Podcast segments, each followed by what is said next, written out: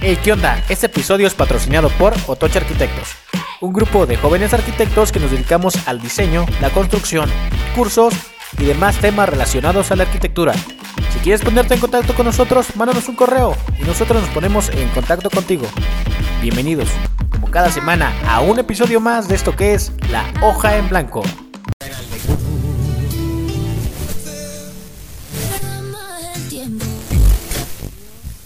Obvio, Lucila.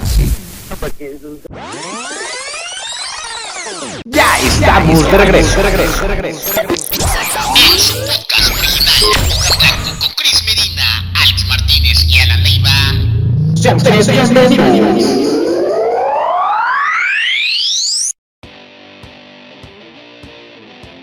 Ya le dio clic, ya estamos aquí una vez más, como cada semana, ya sabe, en La Hoja en Blanco, el podcast de Otoche Arquitectos. Se ha vuelto un podcast, pues, muy de su agrado, muy de su agrado por toda la audiencia. Los números lo dicen y a nosotros, neta, que nos encanta, porque lo hacemos con mucho gusto.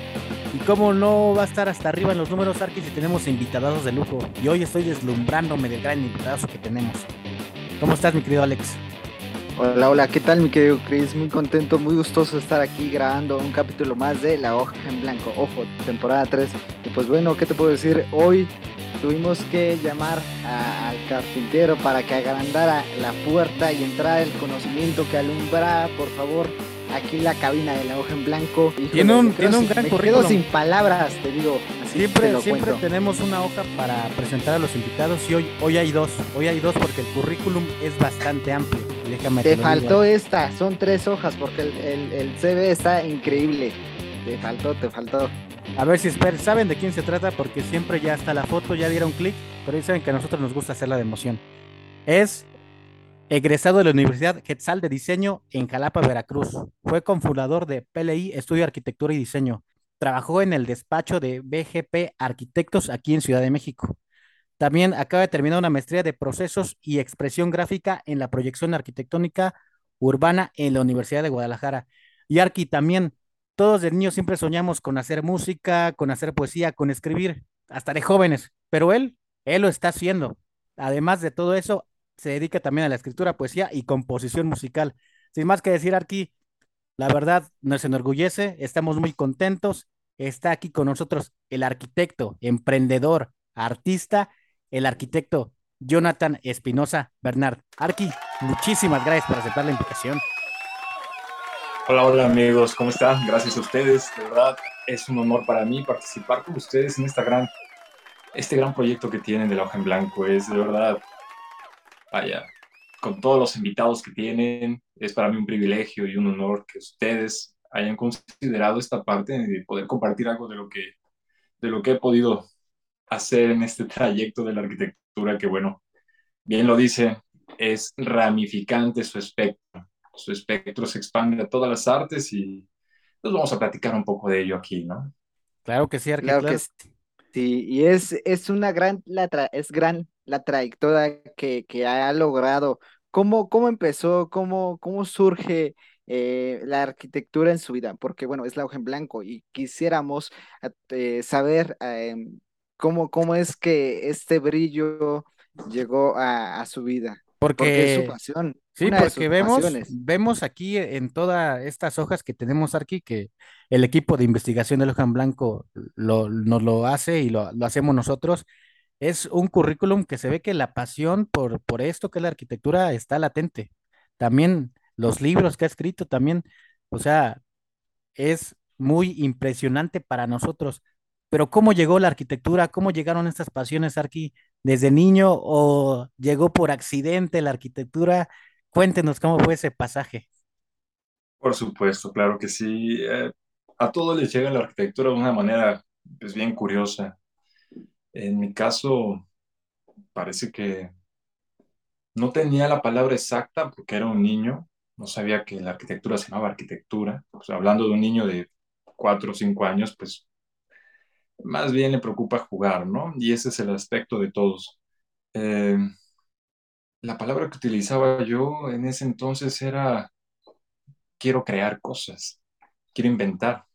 Y pues en las caricaturas yo veía que eran los científicos los que inventaban cosas. los que creaban. Entonces decía, pues quiero ser científico, ¿no? Vamos a hacer esto. Te pones a jugar, pones a armar tus, uh, tus juguetes, lo que tienes a la mano, y empiezas a construir cosas desde niño. Y fíjate que había algo bien curioso, contándole a los dos, que en ciertos espacios, obviamente ya, ya racionalizando lo de adulto y ya después de haber estudiado la carrera de arquitectura, pues quieras o no, haces tus introspecciones de cuando eras niño y dices, mm, oye, no estaba tan alejado de lo que quería siempre, ¿no? Porque de niño cuando me ubicaba en un lugar, en una casa, en la sala, en la recámara o algo, se siente siempre en esas sensaciones del espacio. Y tal vez tú no sabes cómo se llaman, en ese entonces obviamente no lo sabes, pero sabes que hay algo, que te mueven en esa parte, o sea, en el interior, en la sensación de sentirte triste o sentirte feliz. Y esa parte de los espacios es lo que siempre se ha impregnado como, como algo muy, eh, muy detonante eh, en, mi, en, mi, vida. Pero no, no fue esa manera técnica la que me hizo llegar tal cual a la arquitectura.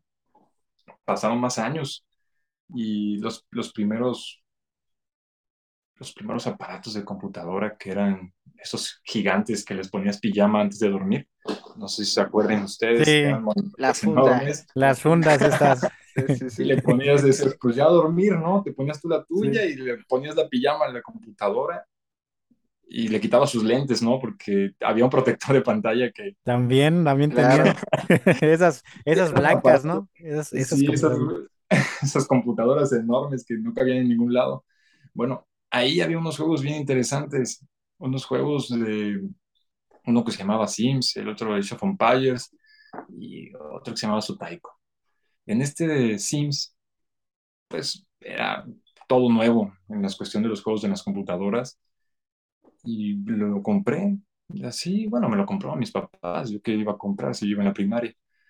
Allí me puse a jugarlo y básicamente ese juego era de construcción construir una casa y meter a vivir a unos individuos a que hicieran su vida allí.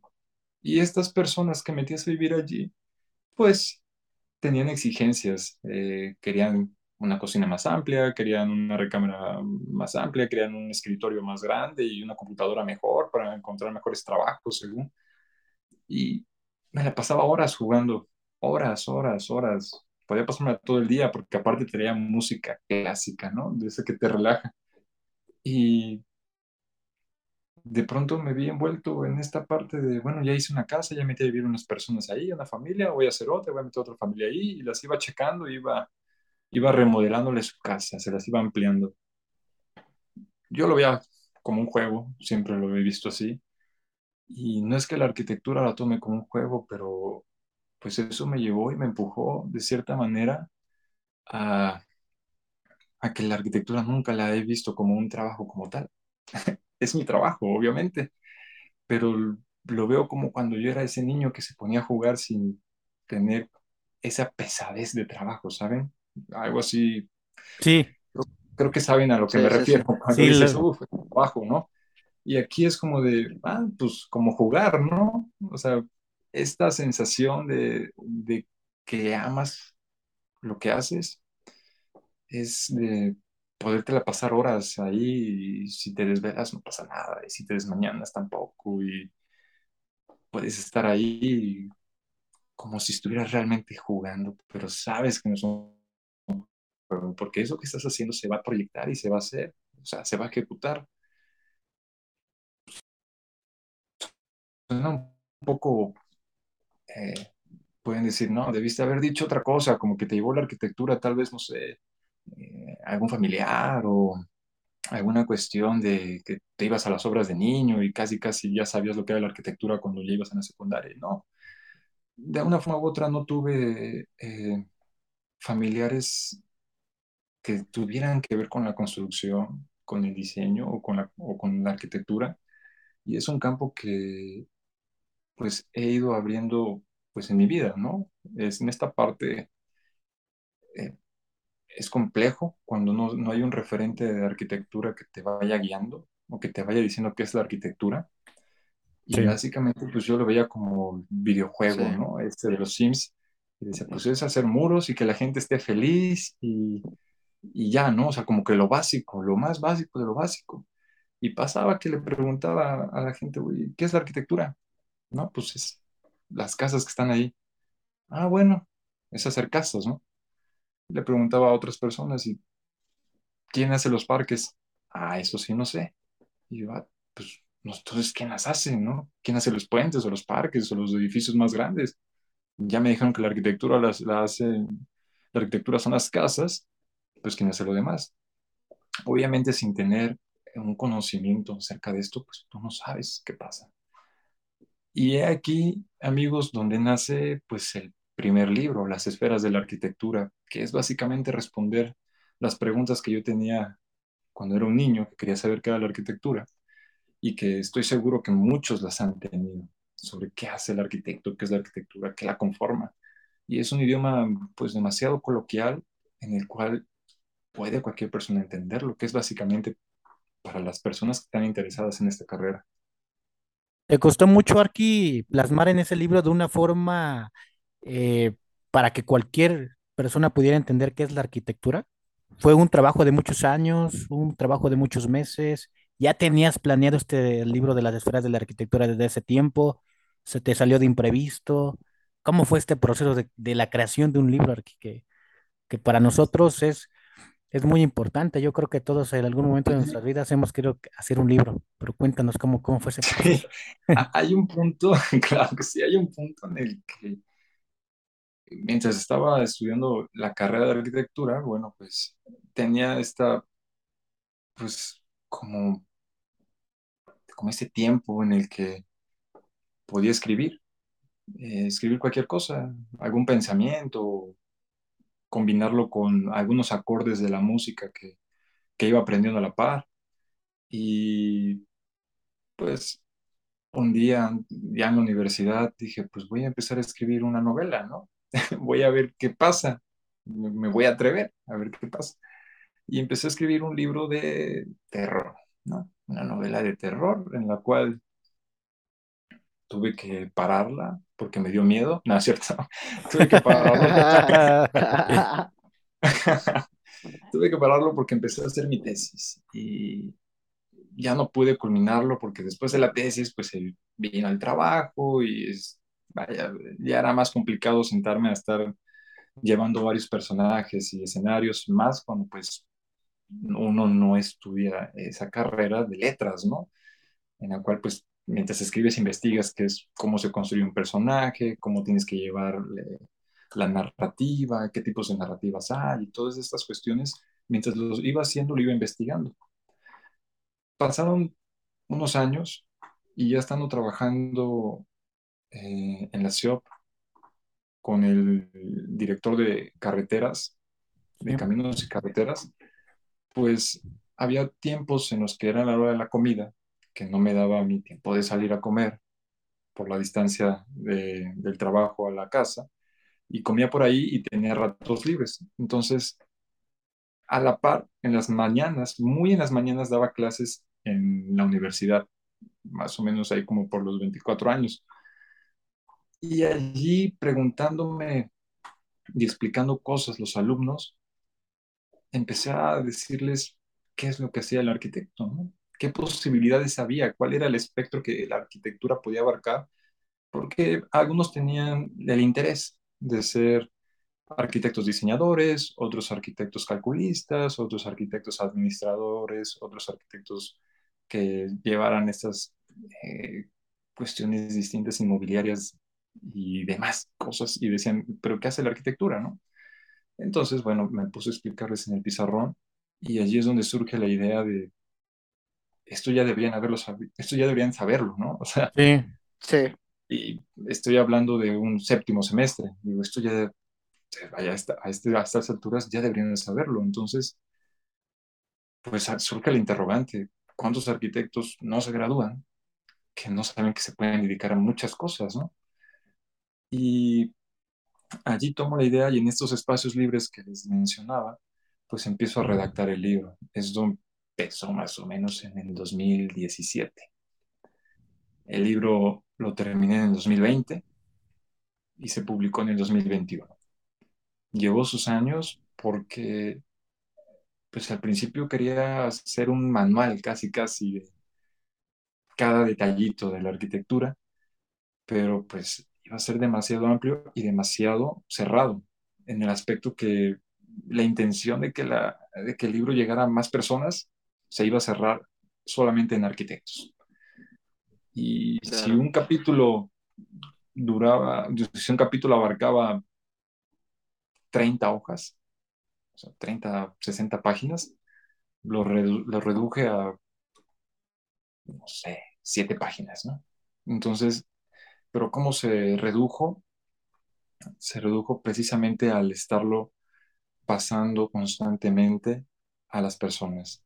Es decir, ¿entiendes esto? O sea, sin ser arquitectos, porque la prioridad era que lo entendiera cualquier persona. Ah, ya fueran estudiantes de preparatoria o fueran eh, otras personas de otras disciplinas, se los pasaba. ¿Puedes leer esto, por favor, y decirme si lo entiendes? No, porque hay todavía eh, palabras pues muy arquitectónicas que no sé qué es. Entonces, mientras lo leo, me quedo pensando o me pongo a investigar qué es y ya pierdo la, la idea de irlo leyendo, ¿no? Ya pierdo la narrativa. Y tenía que volverlo a reescribir y pasárselo otra vez. ¿Lo entiendes? Sí. Entonces ya cuando agarraba el estilo en el cual se podía entender de una manera muy fresca y que casi casi fuera una charla, pues empecé a redactar los demás capítulos, pero eso fue lo complejo, el, el tenerte que separar de la arquitectura, porque al final de cuentas es tu disciplina, pero pues había que escribirlo como lo que es, desde una persona hacia la arquitectura, o sea, externárselo a las demás personas, porque al final de cuentas, antes de ser arquitecto, pues soy Jonathan, ¿no? Entonces, parece que así, debería haber, así deberíamos vernos todos, como de, sí, pues este es mi título y este es mi certificado de mis estudios, pero pues antes de todo eso, pues soy un, un ser humano, ¿no? Que habita en la arquitectura y que así te lo puedo compartir tu abogado, tu contador, tu odontólogo, tú también la habitas y es necesario que la comprendas, ¿no? Y que, la, y que puedas saber en qué estás parado. Y con ese apuntalamiento fue en el que, en el que surgen las esferas de la arquitectura, que es ese libro. Tres años, tres años, aquí, desde el 17 al 2020. Te llevó, Tres años. Y ya, Entonces, supongamos que, que el- el- la mayor dificultad que, que encontraste fue el sintetizar, ir sintetizando, ir desarrollando a la vez em, estos, eh, estos em, escritos y pues poderlo compartir, ¿no? O sea, es como cuando, por ejemplo, ¿no? El podcast. Estábamos mencionando que cuando estamos grabando hay algunos espacios, entonces tú tuviste que, este, casi, casi, em, em, traducirlo, ¿no? A, a los profesionales que no se dedican a esta rama.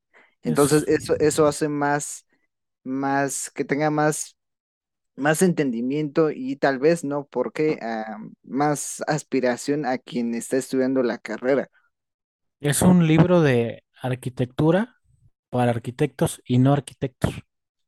Sí, Así es, sí, así es. Es un libro, aunque dice ahí las esferas de la arquitectura, pero es un libro abierto, es decir, es para todos, para todos, desde un joven de secundaria lo podría leer, de los que se meten a dibujo técnico y que tienen aspiración de ser arquitectos y decir, ya quiero ser arquitecto, lo Sí. leo, oye, lo entendí súper bien, ¿no?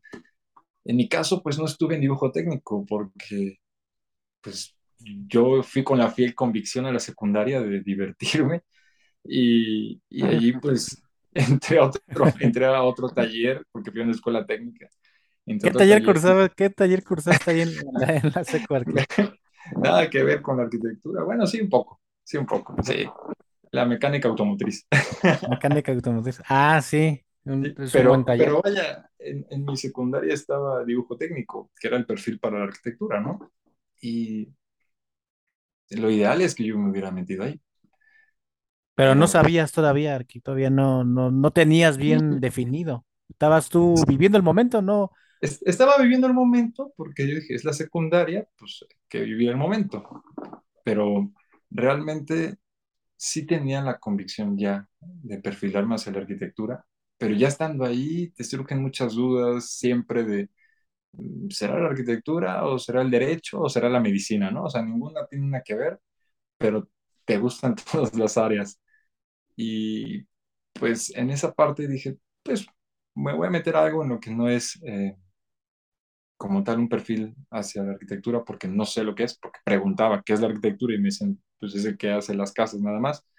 Dice, no, pues yo necesito saber qué más es. Entonces, si hubiera sabido qué era la arquitectura y que eh, el dibujo técnico me hubiera servido desde, desde ese entonces, yo hubiera entrado sin pensarlo a dibujo técnico. Es más, si hubiera yo tenido el libro de las esferas de la arquitectura, yo hubiera entrado a dibujo técnico. Ahí está para los que nos escuchan y los que quieren, este, porque luego llegan ahí estudiantes que dicen, tienen esta incógnita, ¿no? No sé qué es la Sí. arquitectura, qué ya compren el el libro, es promoción no pagada, promoción no pagada para, Pero para fíjate que, fíjate que hice varios test de, de perfiles, de disciplinas. Entonces, esos test te los hacen como, como esos exámenes psicométricos en los que Sí. dicen, pues tu Sí. perfil es como esta parte, ¿no?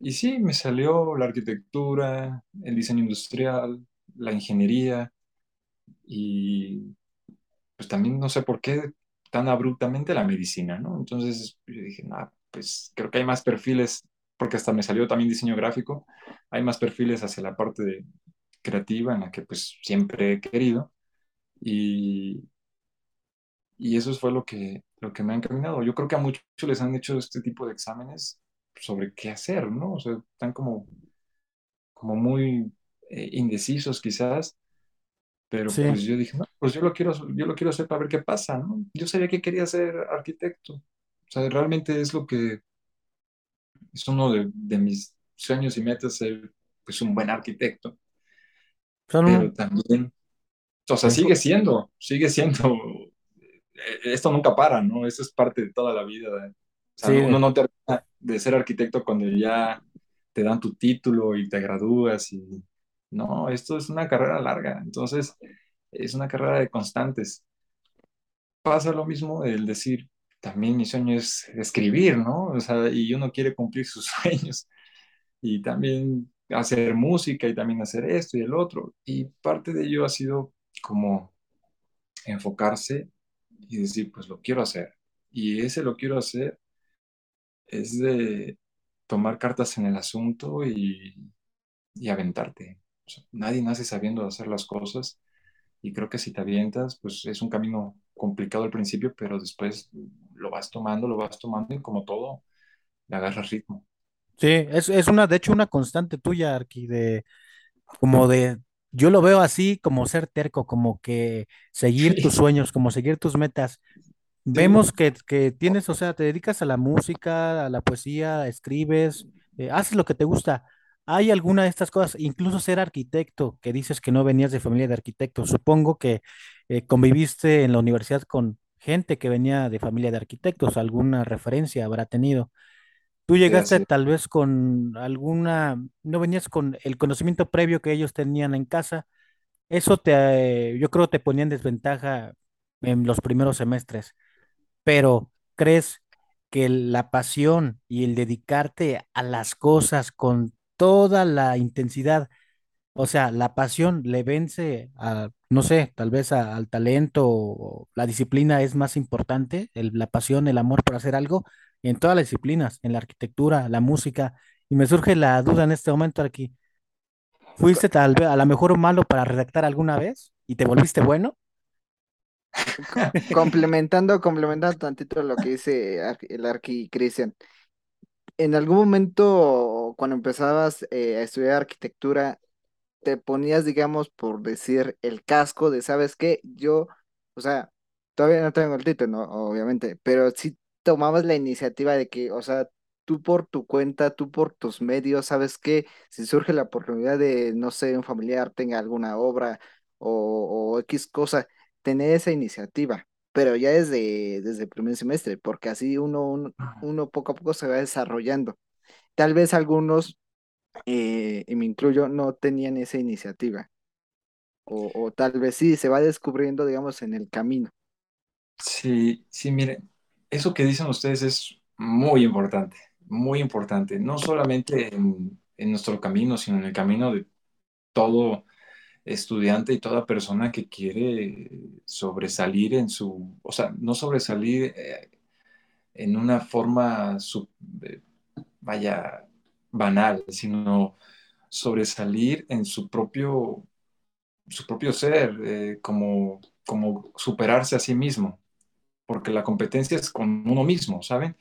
Entonces, esta parte en la que menciona Chris acerca de, de si llevaba alguna desventaja, sí, y sí se notaba.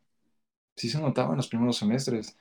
Ah, algunos tenían hermanos que estudiaban diseño, otros tíos, otros primos, familiares que los acercaban y les decían, no, pues una maqueta se hace así, un plano se hace de esta manera, esto es lo que debes hacer. Por acá, algunos que ya, ya habían estudiado ahí, que vivían juntos, en el aspecto de como estudiantes, pues siempre hay residencias en las que viven cerca los estudiantes foráneos y entre ellos apoyaban. Oye, este- a este maestro le gusta que le hagan así las maquetas, los planos les gustan así, las ideas les gustan así.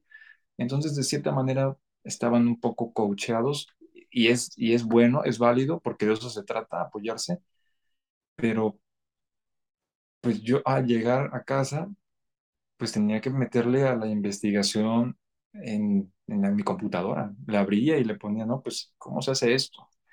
Y esa parte de despegar en, sobre lo que realmente se tenía que hacer ya como en prácticas arquitectónicas, pues me costó fines de semana de no salir al antro, de no ir a tal fiesta, de sentarme y decir, yo quiero ser un buen arquitecto. Y me discipliné tanto que decía, si no, si no tengo que dormir, pues no voy a dormir. Tengo que hacer esto viernes, sábados y domingos. eh, bueno, perdón que te interrumpa, pero eh, de- durante este proceso de, del ser disciplinado, eh, algunos amigos o conocidos sí te cuestionaban, oye, ¿sabes qué? No lo vas a lograr, o sabes qué, este, vente, no sé, a la party. Tal vez viviste ese, ese, ese, ese proceso o no, o cómo lo manejabas. Como todo eh, gran eh, arquitecto, eh, tuviste que em, sacrificar, ¿no? Tiempos, algunos amigos, ¿no? Em, el cliché de buenos amigos y malos amigos, los, los que te decían, oye, ya lánzate a la fiesta, deja eso, em, y tú dices, no, güey, o sea, yo, yo voy a hacer esto, yo voy detrás de este propósito, Aunque pero ¿cómo, co- algunas, algunas veces caímos también nosotros, de que nos decían, y alguna vez sí fuiste a alguna fiesta, dijiste, ah, sí, está bien, por hoy, por esta noche, pero no siempre, tú, tú, tú sigues tu camino. ¿A eso te refieres, no, Arquiele? exactamente, cómo, cómo lidiaste con esto? Fíjate, Ale, que respondiendo a las dos preguntas, pero vamos a empezar con esta. Sí fue complicado, sí fue complicado. Los sacrificios, obviamente, eres pues, un estudiante de universidad, quieres divertirte también. Y este aspecto de, de tener claro a dónde quieres ir, te ayuda mucho a decidir qué es lo que necesitas. Pero si quieres las dos cosas, tienes que pagar el precio, ¿no? Esta parte era que obviamente hacían reuniones, fiestas, divertirse, y yo decía, bueno, pues voy a ir, voy a ir, pero a las 2 de la mañana me regreso. Y me regresaba directamente a la mesa a trabajar. O sea, eh, así hubiera salido, de donde hubiera salido desvelado todo. Yo llegaba a la casa, a la mesa, agarraba mi cúter, agarraba la escuadra y me ponía a cortar el material y armar las maquetas y después hacer los planos que tenía que hacer, porque a veces se salía, no sé, los sábados y yo llegaba pues el domingo en la madrugada, por decirlo así, a las 2 de la mañana Y entrega lunes. y me iba y me ponía a trabajar desde ese momento hasta que terminara hasta las 10 11 de la noche del domingo y el lunes entregaba mi trabajo. Y pues si me decían, oye, pero ¿cómo, cómo lo hiciste? ¿Por qué? O sea, si nadie lo trajo, ¿no? Y era de, pues sí, pero pues yo llegué y hice la tarea y pues ya la hice, ¿no? la tengo que entregar. A veces podía haber sido de esos que, que siempre llevaban la tarea, pero era algo que yo quería hacer, ¿saben? En el aspecto de, sí, me, sí salía a divertirme, sí, tal vez al terminar a las 10 de la noche en domingo, decía, tengo tiempo libre, me voy al cine y de 10 a 12 salía y me dormía. Siempre me di tiempo para todo, pero había sacrificios y esos sacrificios a veces eran no dormir, o sea, literalmente no dormir. Nada de no dormir porque me dormía a las 3 de la mañana, no, no dormir, pasarme todo el día despierto y pasarme de largo, de largo, de largo, de largo, y ya dormir cuando haya acabado todo. Obviamente, si había días en los que pues, no salía, porque ya veía yo más prudente pues, no salir y mejor trabajar, para no desvelarme. Para no desvelarte. Obviamente. Y dices, no, pues terminaba a las 2 de la mañana y ya te dormías todo tranquilo y tenías el domingo libre desde, desde temprano y hacías lo que querías ahí, relajado, ¿no? Para empezar la semana relajado. Pero sí, claro que sí, esta parte en la que esa persistencia de la disciplina, de querer lograr algo, varios amigos y amigas decían, ¿puedo ir a hacer la tarea a tu casa? o sea, me, quiero, eh, quiero llevar ese mismo ritmo, ¿no? Dice, sí, adelante, venga, vamos a trabajar juntos. Y pues todos pues pensaron que nos desvelábamos a las 2, 3 de la mañana, pero cuando veían que yo seguía trabajando y seguía trabajando y seguía trabajando, pues se quedaban dormidos en la sala, juntaban sillas del comedor y se dormían ahí mismo, y amanecía y se despertaban y yo seguía trabajando, trabajando, trabajando, y hasta desayunaban, mi mamá les hacía desayunar, y yo no desayunaba, yo seguía trabajando, trabajando, y ya terminaba, y cuando terminaba decía, bueno, pues me daba un baño rápido, me, ponía otra, me, me, ponía mi atuendo bien, y si me daba tiempo comía algo, ¿no? Pero yo ya había terminado todo. Y ellos me decían, pero ¿cómo? O sea, ¿cómo? ¿Por qué? ¿No? O sea, ¿por qué no descansaste? ¿O por qué sigues con pila? Como si no, no te hubiera pasado nada. Pues algunos en esta parte era de, necesito ir a trabajar porque sé que no me voy a distraer con él, ¿no? Eh, no va a decir un, vámonos aquí a la fiesta, vámonos aquí al otro, porque yo me metía a hacer mi trabajo y lo hacía y hasta no soltarlo. Y pues tiene sus pros y tiene sus contras, ¿no? Sus contras es de que te afectan la salud, obviamente, porque pues el cuerpo no está diseñado para que te desveles así, así de feo. Entonces, para los que nos escuchan, pues no lo hagan, no lo intenten en casa. es, algo que, no, es algo que digo que lo tengan que hacer, no, no. Es algo que digo que yo hice, pero no es algo que tengan que hacer. Organícense y pongan sus tiempos, sus prioridades. Si es una fiesta a la que quieren ir, pues vayan. Si es una película que quieren ir a ver así con muchas ganas, pues vayan. Y la tarea, pues también pónganle su tiempo. Organizados, todo sale. Todo sale bien organizado. Y qué difícil es la disciplina, ¿no, Pero siento que es difícil cuando e, es una disciplina obligada. Por ejemplo, cuando haces algo que te gusta, sí te duele desvelarte, pero no tanto. No tanto porque sigues tu sueño, sigues tu meta. Por ejemplo, a mí me pasaba, como dice, en la época de secundaria ni sabía que iba a ser arquitecto. A mí me fascinaba jugar fútbol, pero era malísimo. Era malísimo. Es decir, nunca, nunca me elegían en los equipos. Eso me marcó en primero de secundaria. Eh, se siente fea, pues estás, ya sabes. Pasa esa, semana y yo digo, a mí me gusta el fútbol, voy a entrenar, voy a entrenar.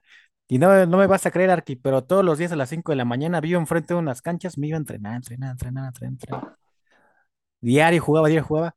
En un año ya eh, me volví buenísimo. Ya todo el mundo quería en mi equipo, ¿no? Pero cuando algo te gusta, así, como, ah, así como en el fútbol, así como en la arquitectura, así lo que tú quieras ser, músico, eres malo, eres malo, puedes ser malo, pero créeme que si le echas muchas ganas y tienes tu meta fija, pues puedes lograr grandes cosas. Mira hay algo muy cierto que es, sí. tú puedes ser lo que quieras si lo deseas lo suficiente. Eso es algo muy cierto. ¿Y qué es desearlo lo suficiente? es ponerle el tiempo necesario y dedicado a eso que tú quieres ser.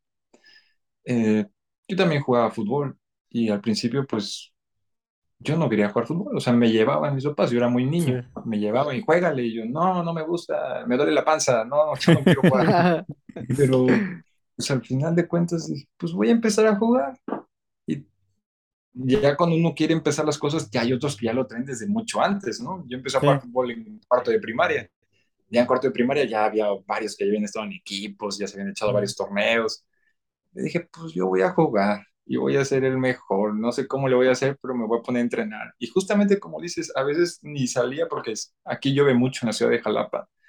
Y me ponía en mi habitación, cuartito, y me ponía a dominar la pelota ahí y hacer ahí como las jugadas y todo, según yo. Sí. Y al otro día en la primaria, pues a jugar, a jugar y a entrenarme, ¿no? Ahí prácticamente.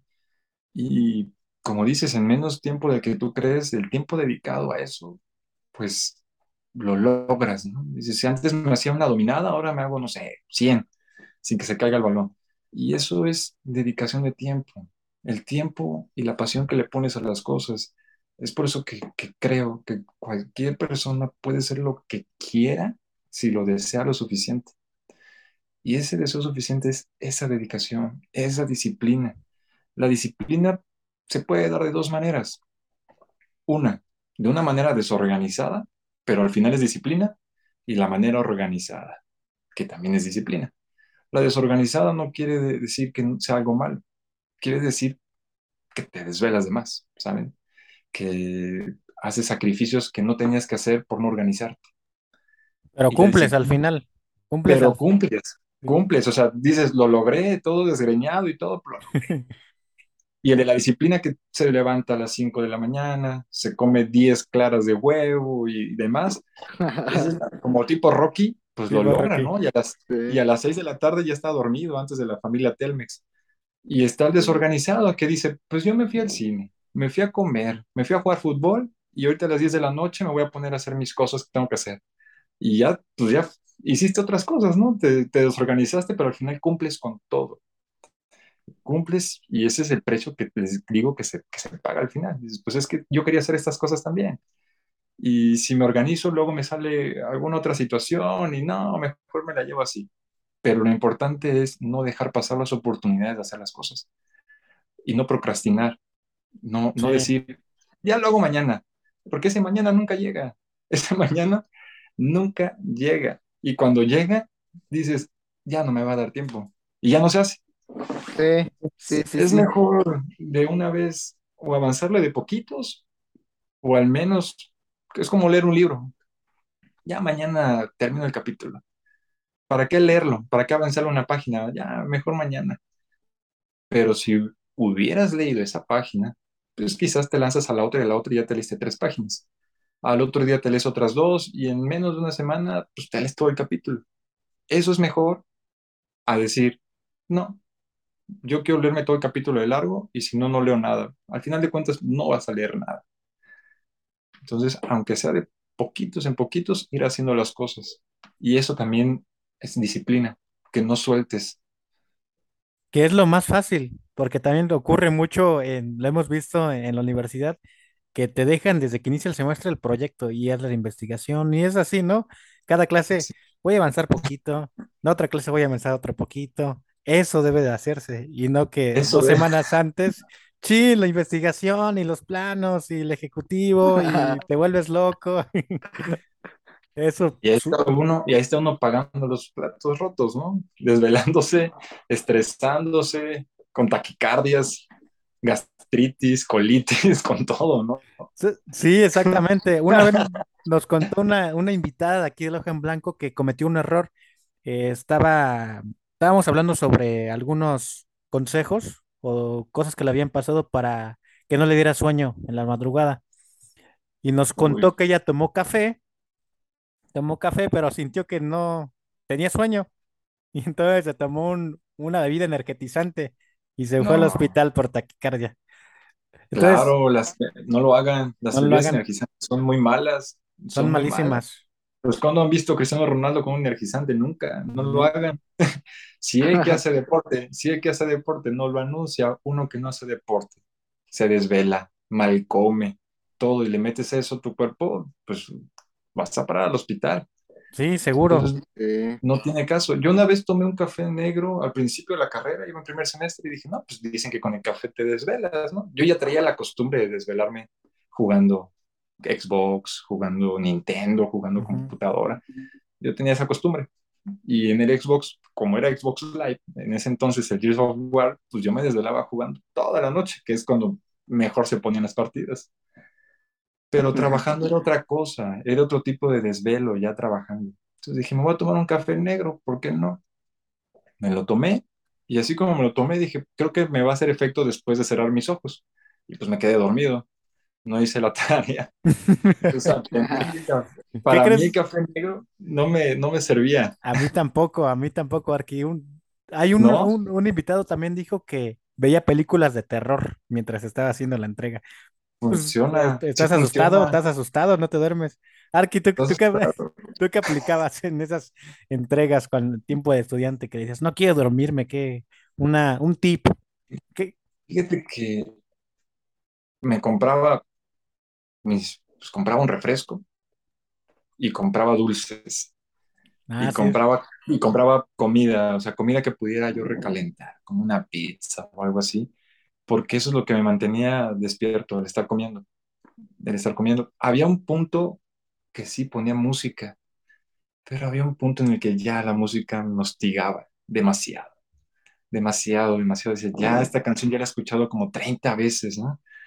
Y eso multiplícalo por todo el mes, todo el, toda la carrera y dices, ya no quiero escuchar música. Y Le bueno pierdes te- el, el gusto, ¿no? A la misma música, güey, ya, Sí, quiten esto. ya no quiero, ya no quiero. Y o, te- o si ponías, de repente se iban poniendo las canciones y llegabas a otro tipo de puro piano, pura guitarra, y ya ni, ni te acordabas que estaba puesta la música, sino que ya empiezas como a soñar despierto, bien raro. Empiezas Sí. a alucinar y dices, no, ya no, no está bien esto. Creo, Esto no está bien. Es demasiado bueno, aquí este Cristian y yo lo, lo hemos, lo hemos sentido ya, el- por ejemplo, ya cuando tenemos presión y entregar proyectos, es como que llegas a un punto en el cual eh, no sé, es que no, médicamente no sé cómo se llama, pero de tanto de No. dormir, ¿Pero qué crees? este, eh, escuchas, o sea, te viajas muy, muy cañón. A ¿sí o mí me llegó, a mí me llegó a pasar eso que se llaman las alucinaciones auditivas. Bueno, yo lo bauticé así, no sé qué nombre tenga. Tienes tanto sueño que ya no, ya no ves cosas, sino que ya las escuchas y sí te dices, ah, no, antes yo creo que ya me tengo que dormir. Y ya sí, las escuchas, o, o, o estás soñando y tú sigues trabajando, pero ya estás soñando y dices, ay, como que de repente reaccionas y dices, ¿qué, qué, qué pasó? sí, Es jus- algo, Sí. es algo bien curioso, es algo bien curioso y, y pues no sé si eso va a traer consecuencias en unos años, pero pues de momento ya está, ¿no? Esperemos Ya que está, no, porque ya está ojalá y hecho, no. ya está hecho. Pero sí, era esa parte, lo bueno que ya empezaba a ver videos, videos de, de, de estos youtubers famosos y decías, bueno, pues ya le voy a variar un poco la música y voy a poner un video de Luisito Comunica o algo así. sí, Y, y al menos ya lo veías y te daba risa alguna otra cosa y dices, ah, está chido, va, va, mientras estoy trabajando, siento que estoy platicando con alguien, que no estoy solo, porque sí, hay algo que pasaba que en mi mente decía, si a las 2 de la mañana o 3 no tienes el 90% de la tarea ya hecha, probablemente te desveles hasta las 8 de la mañana, 7 de la mañana. Porque no sé si les pasó que había un salto que decías, son las 3 y cuando te fijabas, son las 6 y media. ¿Qué? Ay, sí, ¿qué Sí, sí, sí. momento pasó tan rápido? sí. Y este le, le decía, no, después de las 3 de la mañana ya se pasa, se te pasa de volada, de volada. Que dices, pero ¿cómo? Sí. ¿Cómo? No, sí, también cuando empiezas a hacer tarea a las 10 de la noche, dices, no, ya pues me voy a desvelar, a lo mejor ni duermo. Pero bueno, Sí, pues es cuestión de que tú eliges, como dices aquí, eliges desvelarte, preferiste estar divertidote un rato viendo una película y apagar las consecuencias. sí, es, ambas son disciplinas, pero pues una, una requiere más tiempo que la otra. Y eso pues la parte de la disciplina es aceptar las consecuencias de, de que pues, no fuiste organizado en, en cierto punto. Y, y sí, es, es, yo creo que al final de cuentas, en todo, ¿ve? Hablando en todos los espectros de las disciplinas, deportes, en todo lo que hagas, en las artes, todo, podrás ser una persona talentosa, casi, casi con un don para ser músico, para ser arquitecto, para ser abogado, para ser futbolista. Pero si no tienes la disciplina, jamás, jamás se va a llegar a, alguna meta concreta. Y, y si no tiene uno la disciplina, digo, si no tiene uno el don, si no tiene uno ese talento innato con el que ya es verdad, muchas personas ya nacen con eso, ¿no? Que no sé si les tocó ver en la primaria que tenían un amigo o ustedes eran ese amigo que decía a mí lo que dibujé y dibujaba a Goku eh, casi casi con todos los detalles, eh, con su ki y demás. Ah, y, sí. tú veías a, y, tú veías a tu Goku y decías, no manches. Sí. está pasando? Tú dices, pues voy a, calcar la monedita de cinco pesos y va a ver cómo dibujo el águila, ¿no? Entonces, pues dices, este, este amigo tiene un talento innato para el dibujo. Y por lo, lo normal, que son los consejos que daban los maestros, Sí, les decía que lo normal de las personas que dibujan, normalmente los maestros y los adultos, los padres y todos los demás les dicen, no, pues este va a ser arquitecto, ¿no? Porque dibuja muy bien. Pues después comprendí que, que sí, tienes que dibujar, ¿no? Obviamente, pero no necesariamente porque dibujes tienes que ser arquitecto. Hay gente que no sabe eh, hacer un dibujo súper realista y son muy buenos arquitectos, grandes arquitectos que se entiende nada más con un garabato, hacen su garabato y en su mente ya está todo construido. O sea, lo que quieren ya lo tienen en la mente, ya hacen un garabato como si fuera un código QR para ellos. Y ahí está, ese es el proyecto. Ahí está Frank Gehry, con esos, esos bocetos.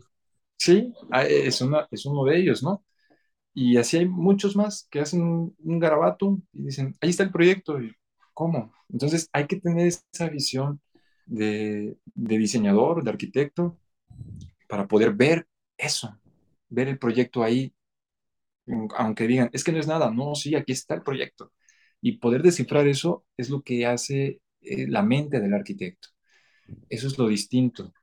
Eso es lo que hace la diferencia entre un dibujante que te dibuja en cinco minutos mientras estás comiendo y te vende el dibujo después y te dibuja tal cual.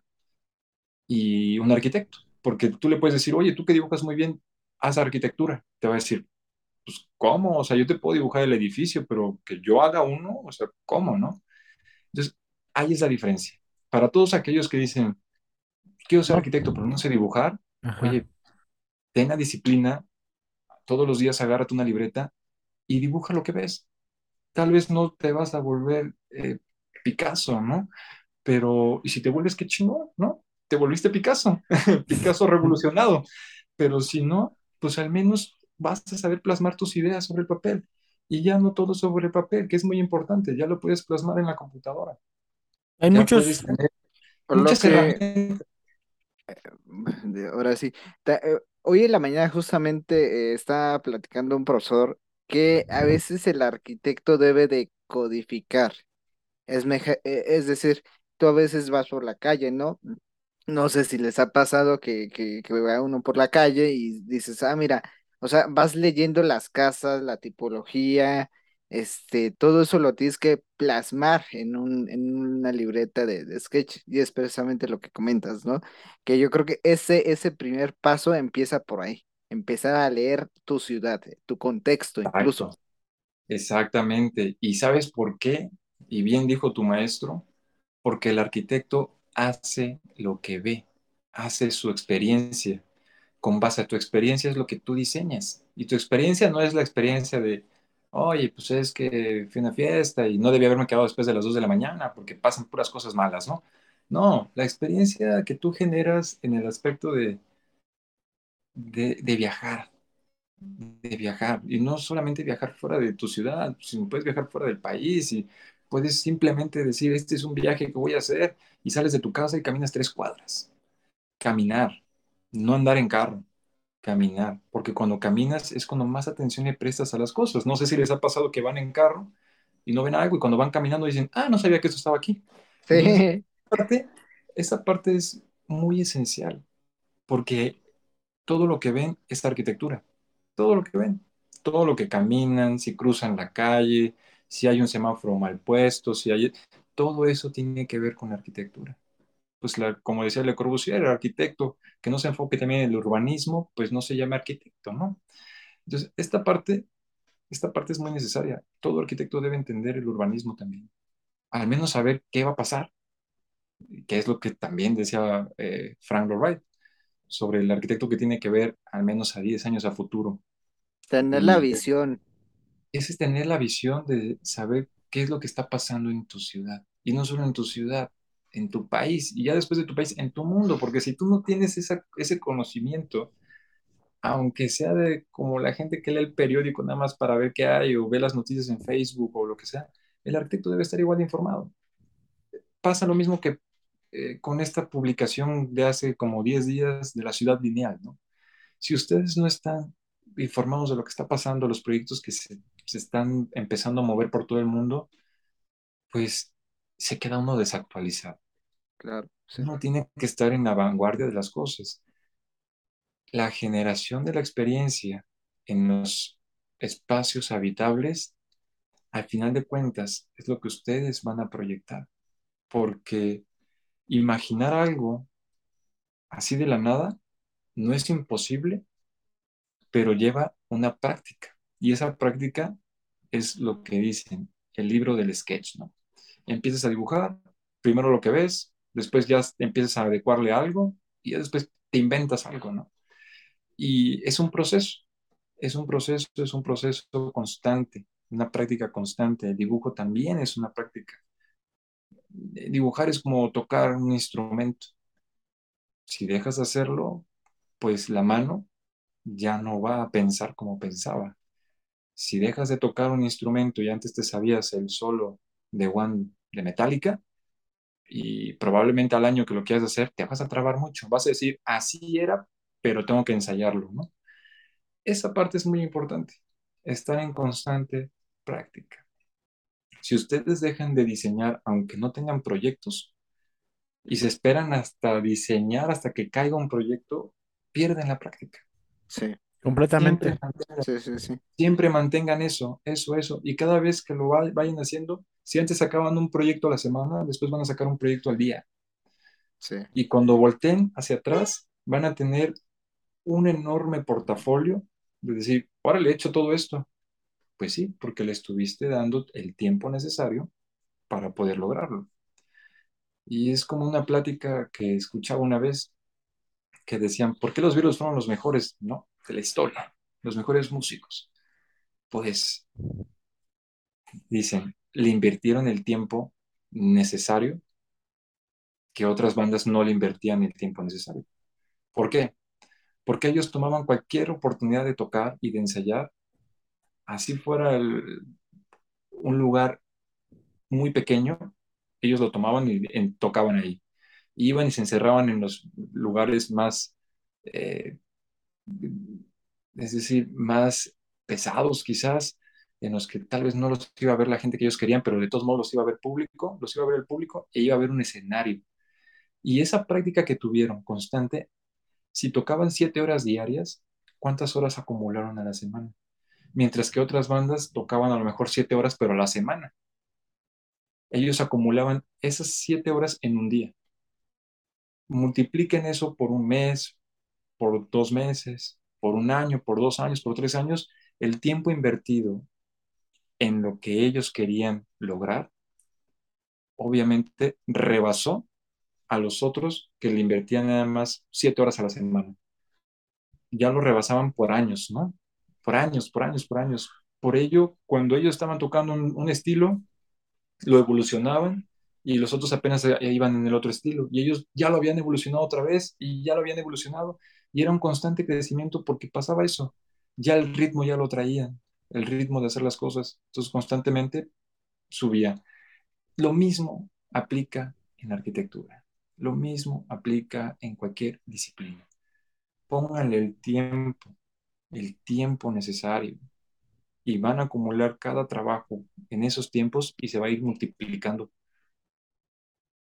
Sí, El tiempo, el tiempo es la, la mejor inversión, lo entonces puedes este, englobar no hay, no hay este, como esos documentales de YouTube de los Beatles, este, Pacto con el Diablo, no, no, no, fue, fue, No, o quién sabe, quién sabe. Y no, si, y si sí, y si sí, no lo hagan. no, no, no fue, fue ahora sí que, que trabajo y mucho pasa con las personas también. Por ejemplo, Arqui, eh, si me dejas ponerte como ejemplo, eh, por ejemplo, vemos tu, tu currículum, lo vemos y alguien que no te conoce dice, "Pues, este cuate tuvo suerte, Exacto, pero, qué, qué, qué bueno que tocaste es- ese tema, Chris, pero, que el hasta el Arqui se rió porque, o sea, suerte y no sabes qué trabajo hay atrás. Por- Hay mucho trabajo, muchas lágrimas. Eso sí, eso es abierto, ¿no? O sea, muchas derrotas incluso, ¿no? muchas, muchos tropiezos, lágrimas, derrotas, eh, Sí, palabras para claudicar, que te tienes que anteponer a ellas siendo... Yo, pues no, no creía que yo fuera un, un joven o un niño a los 18 años. Yo a los 18 años me sentía, pues, que me podía comer al mundo, ¿no? sí, Pero ahora, ahora me veo y digo, hasta los 18 años era un, un chavo, o sea, puedes tener muchas responsabilidades a los 18 años, pero pues siendo un estudiante te faltan muchas cosas por vivir y, y si en esa edad te dicen, sabes qué, deja esto, deja lo otro, aquello y demás, y tienes que anteponerte con eso, pues tienes que sacar muchas fuerzas y no sabes ni de dónde y las terminas sacando. Cuando quieres hacer algo, no hay excusas. Eso sí es algo que, que es bien cierto. Cuando algo se quiere hacer, no hay excusas. No hay ninguna excusa. Uno tiene que ser firme y duro con sus convicciones de dónde quiere llegar y todo lo pueden llegar a hacer. Todo. Claro, eso cuesta también lágrimas, cuesta sentir a veces pues, que estás derrotado, cuesta sentir que va a ser difícil levantarte, pero al final te levantas. Al final no queda otra más que levantarte y te levantas pues ya con más fuerza, porque dices, ya me caí, me raspé las rodillas, ya no me duele, ya sé lo que va a pasar si me caigo, ¿no? Y esa parte pues es lo bonito de, no dejarse vencer. Y creo que entre más intentes las cosas, va a haber siempre, espero que siempre haya más victorias para todos los que nos escuchan y para ustedes, pero en mi caso, si intenté 10 cosas, nueve no se dieron y una se dio, ¿no? Y dices, pero ¿cómo? Si yo nada más he visto esto, pues sí, pero pues no he visto todo lo demás que he, que he hecho, que sí, digo, no Sí, funcionó y no funcionó, pero eso es parte de, eso es parte de lo que les digo, sigan dibujando y van a terminar dibujando bien, sigan intentando y las cosas les van a salir bien, siempre, siempre hay una forma de que las cosas salgan, eso es un hecho. sí, hay un, de hecho, un comercial de, de Michael Jordan donde decía, es una frase de él que es exitoso porque falló, falló muchas veces, o sea, mucha gente lo ve así de superhéroe, super, eh, el rey del, del básquetbol, pero pues dice que se levantaba temprano y era malísimo y no los, no lo escogían en el equipo y se aferró, y hay otra palabra que a veces da miedo pero que también está muy vinculada al, al éxito o a que alguien cumpla sus metas con, que es la obsesión, obsesionarte. Esa, esa parte hay que ser bien cuidadoso porque termina siendo como un vicio, se vuelve vicio. La, la obsesión es como de, no sé si vieron la película de Black Swan, del Cisne Sí, Negro. sí, Ah, bueno, que quería ser la mejor, la mejor, la mejor y pues le costó la vida, ¿no?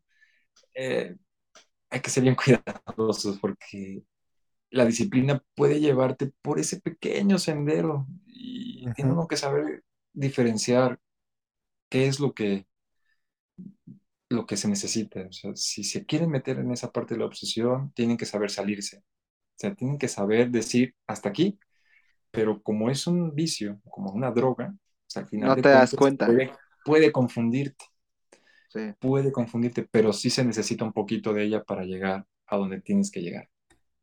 Pero bien aplicada, no quiere decir que tengas que pasar sobre nadie ni hacer cosas que no tengas que hacer, no, no, no. Enfocado en tu trabajo, o sea, la obsesión tiene que ser, si quieres tomarla, tu trabajo.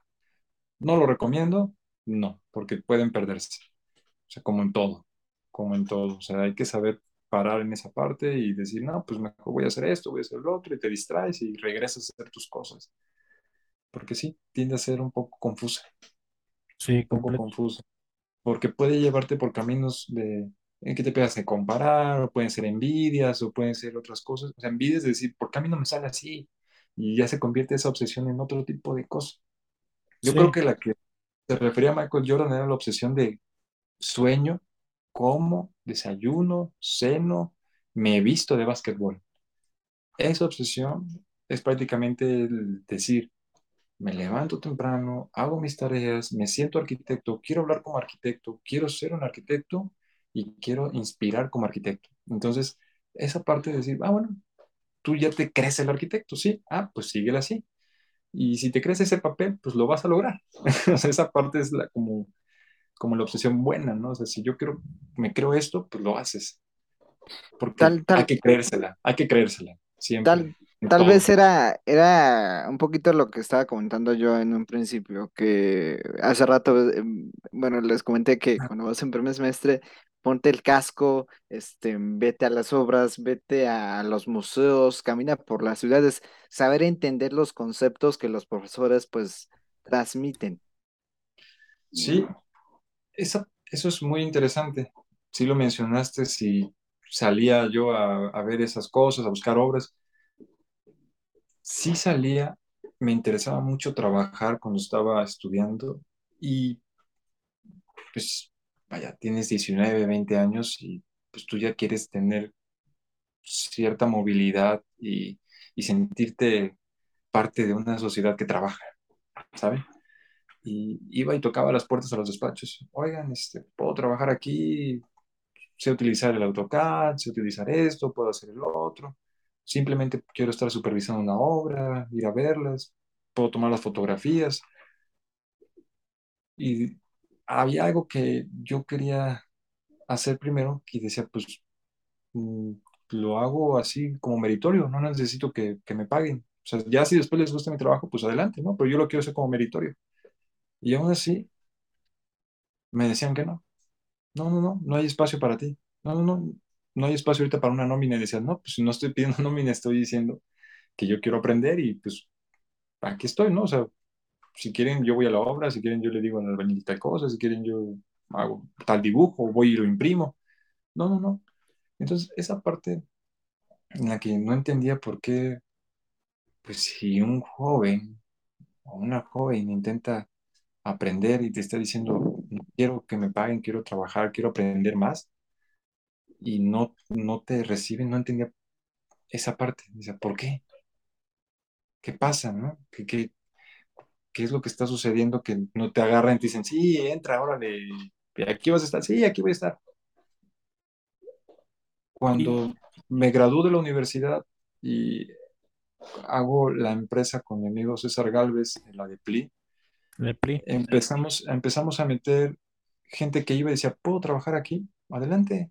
Sí, pues no quiero que me paguen, solo quiero aprender, trabajar, hacer. Ah, adelante, adelante. Y pues prácticamente era, sabíamos que, pero ven cuando tú quieras, cuando tengas tiempo, sí, cuando yo tenga tiempo. E iban y, ¿qué hago? No, pues hazte este plano. Y iban aprendiendo poquito a poquito y se les iba enseñando. Y era más que nada por eso, por el, por el hecho de decir, ¿por qué la gente a veces te niega eh, una oportunidad de aprender?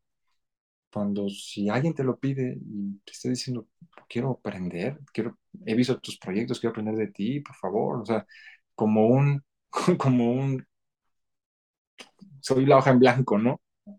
Prácticamente. Listo, Arqui, pues vamos con una sección nueva. Esta sección está en la tercera temporada, la inauguramos apenas y se llama la sección de las preguntas ultra secretas. Bienvenidos a la sección de las preguntas ultra secretas. Pues bueno, voy sacando este cofre pesadísimo, Arqui. Arqui Alex, ya lo conoces, está en la cabina siempre. Hoy me toca abrir este cofre Y sacamos la primera pregunta para el arquitecto Jonathan Espinosa, que dice así: Arqui, si fueras, si no fueras arquitecto, ¿qué serías? ¿A qué te hubieras dedicado? Arqui? Pues prácticamente bien, bien, bien, hubiera dedicado yo creo que a la escritura. Otra de tus pasiones, completamente. Sí, sí, sí, me hubiera dedicado a la escritura, aunque sí, la música también. Y sabes qué, te hubiera ido muy bien de, de ambas, Arqui. Lo, lo has demostrado, Gracias. lo has demostrado. gracias. Arqui, Alex, te paso este cofre de como cada semana para que, para que lo abras. Es, es- Cuídalo mucho porque es muy antiguo, desde la época de Le Corbusier está, es una ay, reliquia. caray. Es, es un cofre que está bien pesado. eh, yo- no, no sé, mi querido Le, Le Corbusier, cómo lo aguantaba, pero bueno, aquí lo tenemos, lo, abre ese cofre, abre ese cofre, por favor. Ok. La pregunta siguiente es, ¿con qué arquitecto, ya sea famoso o no famoso, te hubiera encantado desarrollar un proyecto y cuál sería ese?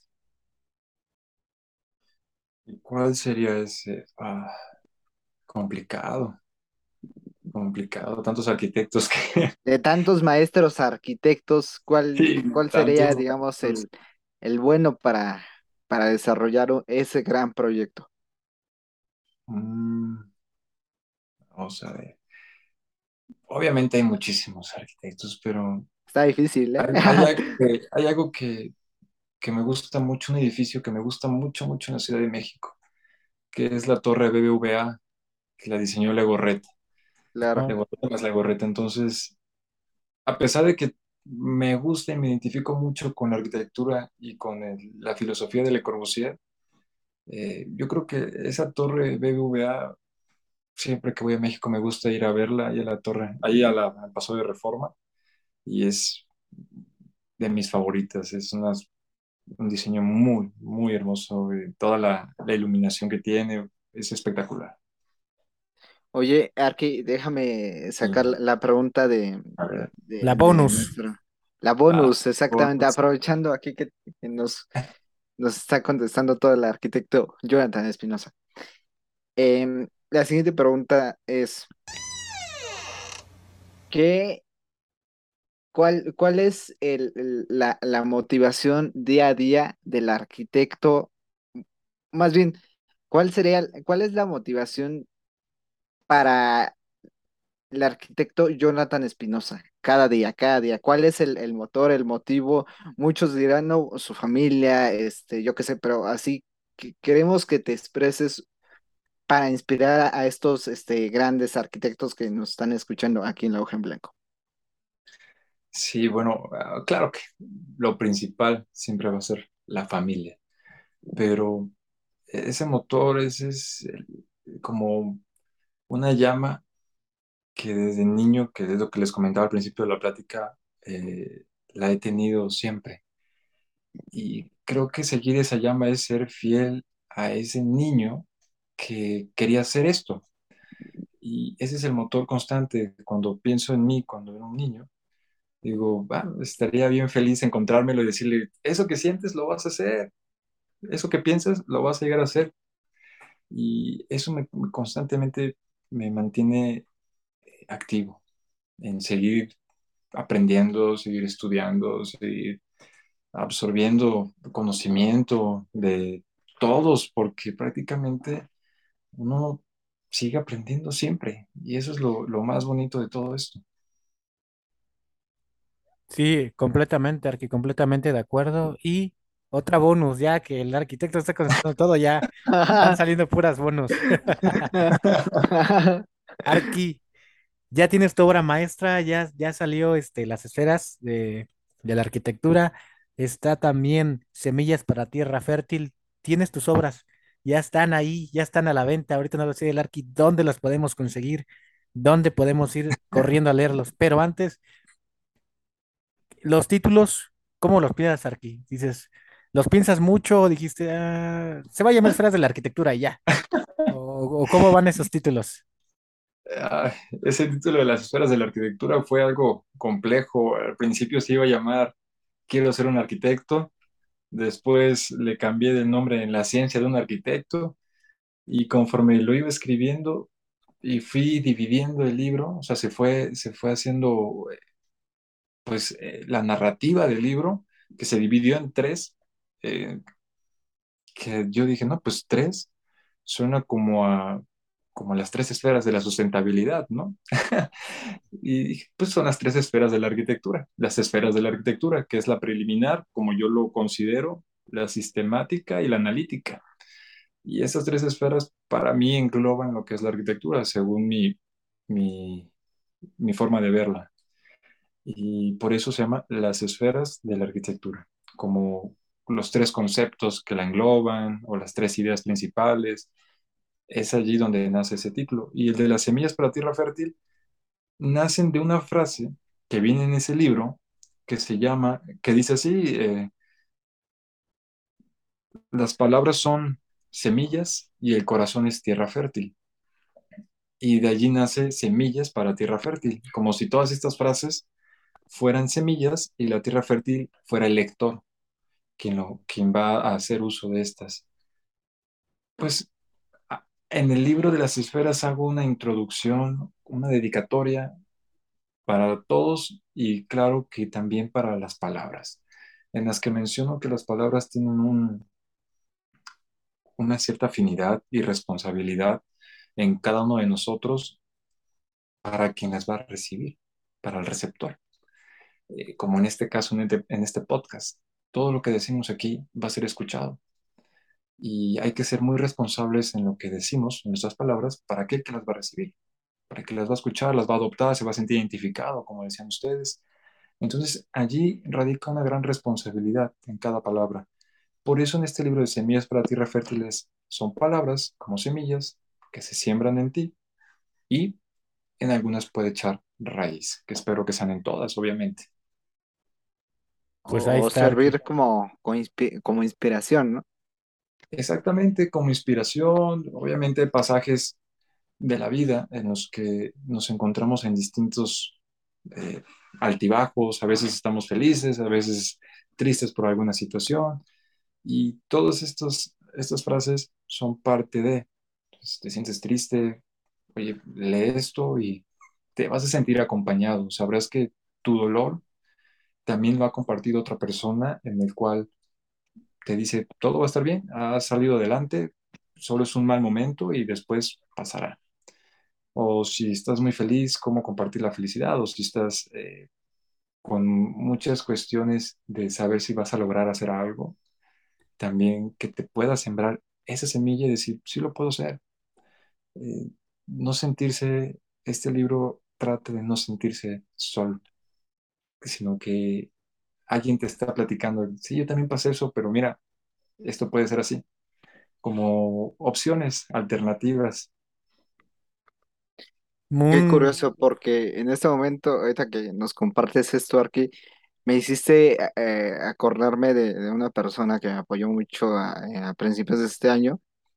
Eh, igual, le mandamos un, un gran saludo, pero por cuestiones de la vida, ¿no? O sea, eh, cuando tú lees o escuchas una canción, te sientes identificado, ¿no? Porque dices, híjole, es que eh, estoy pasando por la misma, em, por una, por una situación similar, eh, por un dolor similar, pero te sientes acompañado, identificado y sabes que vendrán tiempos mejores, que simplemente este es un, un tiempo y nada más, o sea, va a pasar el dolor, vas a seguir continuando entonces, pues es, es, mm, pues te digo, o sea, me hiciste acordarme de esa, esa gran persona que, Un saludo.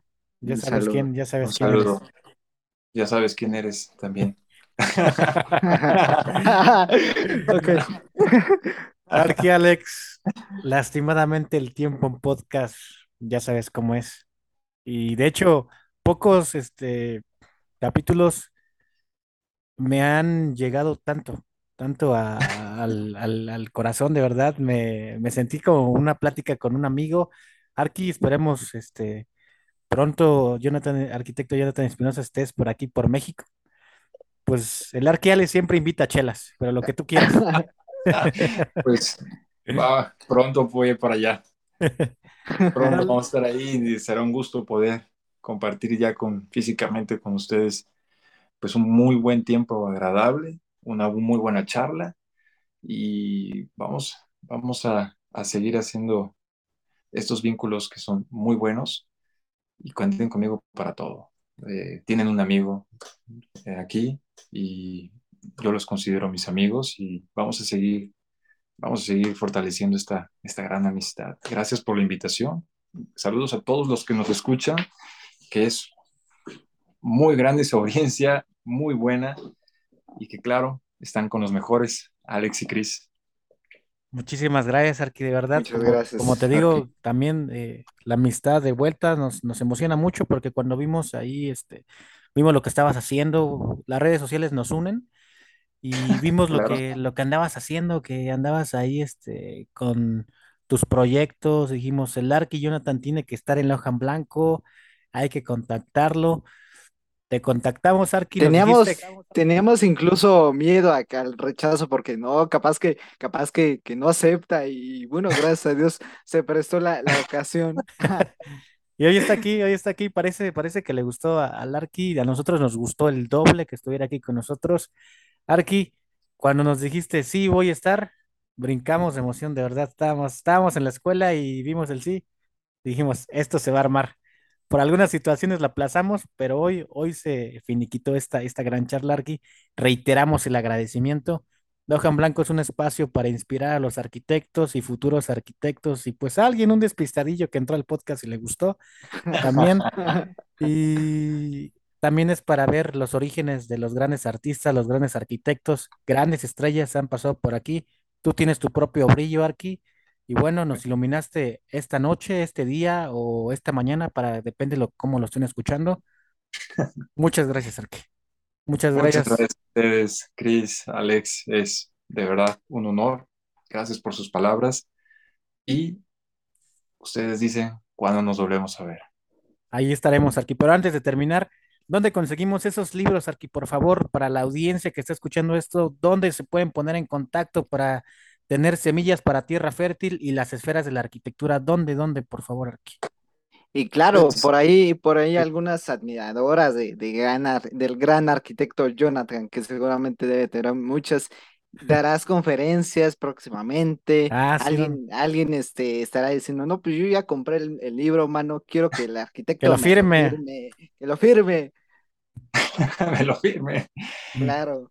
Claro, pr- próximamente estaré abriéndolos y dando allá a conocer en la publicidad de las próximas pláticas y nos puedan acompañar. Pues, ojalá que ustedes pudieran darse también, Ahí estaremos. Ahí pues, estaremos. una vuelta por acá, por Jalapa, y con mucho gusto, con mucho gusto, y les damos el tour, todo, Claro que que sí, Arqui.